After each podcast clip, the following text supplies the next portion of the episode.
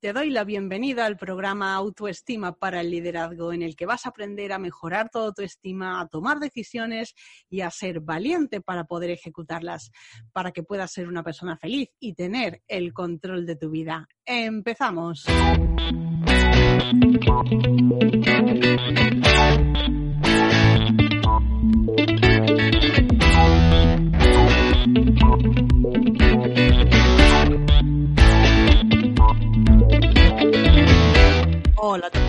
Bienvenidos una semana más al programa Autoestima para el Liderazgo. Hoy voy a contarte el contenido de una sesión real que he tenido con una de mis clientas porque lo que a ella le ha ocurrido la verdad es que sucede mucho y quiero que, puedas tomar nota de una serie de ideas que te van a ayudar.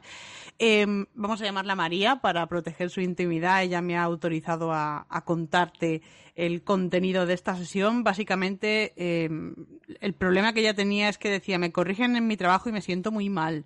Y me lo llevo a mi casa y empiezo a darle vueltas. Y dice, yo sé que las correcciones son normales. Dice, pero es que el no hacerlo bien o no hacerlo perfecto mm, a mí me, me sienta fatal, porque cuando me corrigen delante de los demás, pues me da muchísima vergüenza. Entonces empiezo a pensar que no valgo, etcétera. Dice, yo sé que son tonterías, pero la verdad es que no sé llevar ese peso. Entonces, ella es consciente de que su planteamiento mental eh, no la ayuda, sabe que no es real y sin embargo la está afectando. Entonces, por eso quería hoy compartir eh, contigo este contenido, una sesión de una clienta de la mentoría individual Mentalidad Ganadora. Para empezar, quiero eh, decirte que son críticas o correcciones constructivas. ¿Vale? Si se trata de un supuesto de críticas o de algún tipo de corrección eh, que se ha hecho de una manera destructiva, pues te recomiendo que escuches el episodio 108, cómo afrontar con éxito las críticas dañinas. Ya enfocándonos 100% en el caso de María, hay que decir que es un supuesto una manifestación del síndrome del impostor. Cuando ella me decía, es que me da mucha vergüenza que me corrijan. Claro, si me están corrigiendo es que no está perfecto, si no está perfecto es que soy un fraude. Entonces ella en el fondo lo que tiene es un temor de que la descubran. Y ahora quizá te estás preguntando, ¿y por qué le ocurre? Bien, pues ella eh, tenía un trabajo por cuenta ajena que no le gustaba, trabajando conmigo, eh, se armó de valor, lo dejó y ahora eh, su idea era emprender una nueva vida profesional. Ya llevaba muchísimo tiempo dedicándose por hobby a esta profesión y claro, en el momento en que se ha esforzado, ha empezado a promocionarse y la gente la ha conocido, se han dado cuenta de que es muy buena y entonces le han dado una gran oportunidad profesional. Entonces esto es para que lo entiendas porque no te quiero dar todos los datos sobre ella para que tú lo entiendas, es como si le hubieran dado un ascenso, porque ella había una actividad que ya la realizaba durante mucho tiempo y, sin embargo, ahora estaba haciendo algo mucho más complicado, un escalón superior a aquello que normalmente hacía. Entonces, eh, por una parte, es lo que ella siempre ha querido. Sin embargo, eh, la situación le viene grande.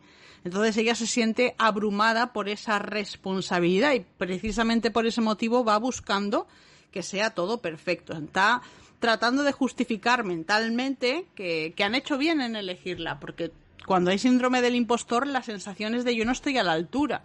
Entonces, por una parte vas buscando que te reconozcan, pero por otra parte te autosaboteas eh, para justificarte que realmente no eres tan buena. Entonces tienes esa situación interna y ese conflicto. Entonces, em, realmente cuando me planteó esto, yo le, yo le, le, hice una pregunta, porque lo que quería es que ella eh, tomara conciencia de cuál era su situación. Y yo le dije, ¿qué experiencia tienes en este puesto? Y su respuesta fue tajante. Me dijo, poca o prácticamente nada.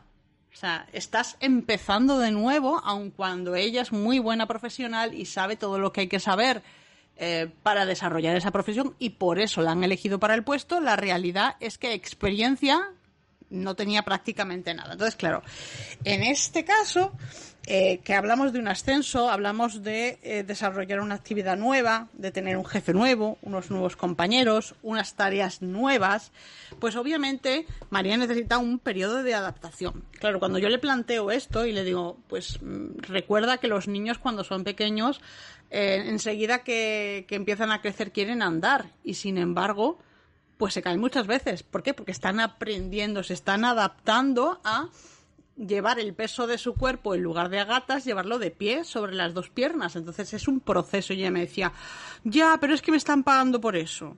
Dice, y entonces mi cabeza empieza a dar vueltas pensando que es que si no lo hago bien no me van a volver a llamar y entonces me agobio todavía más. Claro, en estas circunstancias, que por otro lado son normales, yo he pasado por situaciones semejantes, eh, la realidad es que hay que preguntarte, ¿tú por, ¿tú por qué crees que te han elegido para ese puesto? O sea, tiene que haber un motivo para el que te han elegido. Eh, la realidad es que ella entró eh, por primera vez hace un tiempo para hacer una sustitución. Y los compañeros y el, el jefe se quedaron muy sorprendidos porque ella estaba cubriendo una vacante y la gente alucinó de lo bien que lo hacía. Entonces, eh, ¿por qué estás ahí? ¿Por qué te han pedido que repitas? Le decían, pero es que tú dónde has estado escondida todo este tiempo. Entonces, realmente ella tiene mucho talento. Y ese talento parece que, digamos, como que se desarrolle solo, pero no es cierto. O sea, ella viene de tener experiencia en un ámbito más pequeño y ahora cuando ha dado este paso realmente tiene una situación diferente y necesita hacer un trabajo de adaptación. Está llena de potencial, ya lo vieron sus compañeros en la vez anterior. La, cuestión es que la han vuelto a llamar, entonces a ti te han contratado porque tú eres buena. Entonces María dice, no, no, no, es que, eh, bueno, ya tiene una norma interna por la cual eh, si la corrigen es porque es un fracaso si fuera realmente buena no la tendrían que corregir. Y realmente no es así. O sea, ella es tan buena que su jefe quiere invertir tiempo en enseñarle. Claro, ella lo está viendo como una crítica, como algo negativo, como me está, me estoy poniendo en evidencia, estoy demostrando que no valgo tanto como dicen. La realidad es que eh, como te decía al principio, no estamos hablando de una crítica destructiva. Ese no era el problema. Ella me decía, no, si esto es normal, estoy aprendiendo, pero no lo soporto, no lo sé, es un peso para mí, no lo sé llevar bien y empiezo a, mi cabeza empieza a dar vueltas. Entonces, claro, realmente no es me corrigen porque soy un fracaso. No, no, me corrigen porque corregirme merece la pena. Porque si yo fuera una persona inútil, no se molestaría nadie en dedicar su tiempo, su energía y su esfuerzo a corregirme. Entonces, claro, otra cuestión es que yo le decía, pero tú eres muy nueva y, bueno, pues no sabes exactamente lo que quieren. Y ella me decía, claro, yo es que no puedo leerle la mente a mi jefe, yo es que no sé lo que quiere. Y dije, pues le tendrás que preguntar. Entonces, necesitas saber cuando llegas a un nuevo puesto qué es lo que quiere y cómo quiere que lo hagas. E incluso, sabiendo toda esta información, lo vas a tener que poner en práctica y es posible porque es lo normal que las primeras veces no salga. Entonces, cuando alguien eh, no se enfada contigo, sino que simplemente te dice, bueno, María, de esta manera no, hazlo así. Esa corrección que a ella le da vergüenza porque está delante de otras personas, porque le están pagando, ella se siente muy, muy responsable y se siente muy abrumada por el puesto, pero la realidad es que el puesto se lo merece. Si no, con la competencia que hay, especialmente en su ámbito profesional, es que no se lo hubieran dado. Entonces ella, como tú, es un diamante en bruto. O sea, es necesario quitar todas esas capas que hay en el exterior hasta llegar al centro. Y la realidad es que no me importa el talento que tengas, no me importa cómo te llames. Eh, cualquier persona que haya llegado lejos en su carrera profesional lo ha hecho porque se ha esforzado mucho. Y porque ha repetido y repetido y repetido y porque se ha equivocado y ha aprendido. Vamos, yo ahora mismo estoy grabando este podcast y yo recuerdo que una de las primeras entrevistas que hice, la persona entrevistada llegó antes de tiempo, no me dio tiempo a mí a montar bien el set de grabación como yo quería y la consecuencia es que no encendí el micrófono. Entonces grabamos toda una entrevista de unos 45 minutos con el micrófono apagado. ¿Eso es un error? Pues claro que es un error. Eh, me gustó que pasara aquello. Nada, además la persona fue muy amable y yo le dije, bueno, es que ha sido un error, no, no te preocupes, lo volvemos a grabar. En realidad lo entendió y yo te aseguro que desde entonces lo primero que hago es mirar si el pilotito rojo parpadea y no se está grabando o está fijo. Entonces, eso es una parte del proceso. Yo ahora grabo los, los podcasts con muchísima facilidad, pero ¿por qué? Porque me equivoqué en el pasado. Así de sencillo.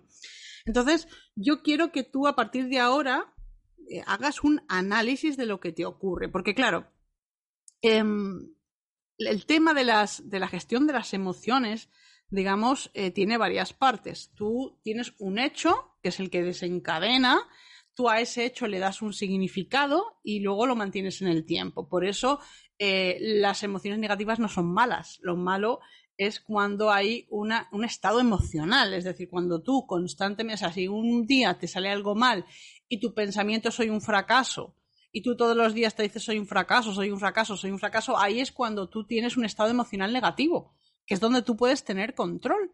En cambio, eh, una situación de una emoción, viene la emoción, aunque no quieras, la vives y se va. Pues esto es algo similar. Quiero que realices un análisis y que veas cuál es el hecho. El hecho es que la han corregido, a María la han corregido. Ahora, ¿qué es lo que tú estás pensando? Pues lo que María piensa y lo que probablemente tú piensas es no estoy a la altura, por eso me corrigen. Entonces, quiero que a partir de ahora cambies, eh, cuando hagas ese análisis, cambies esa forma de verlo y digas, el hecho es que me han corregido, pero la cuestión es, ¿por qué me han elegido? Pues porque soy competente. Entonces, ¿qué necesito? Lo que necesito es esforzarme. Punto. Porque si me esfuerzo, ¿tengo garantizado que va a salir bien la próxima vez? No. No lo tengo garantizado, pero estoy mucho más cerca de que salga bien. Lo que sí tengo garantizado es que si yo pienso que soy un fracaso y me vengo abajo cada vez que me hacen una corrección, la próxima vez tengo muchísimas más posibilidades de fallar. Entonces, es importante que tú entiendas que los fallos son actos, acciones, algo exterior a ti. Has realizado una tarea y esa tarea se podría haber hecho de otra manera.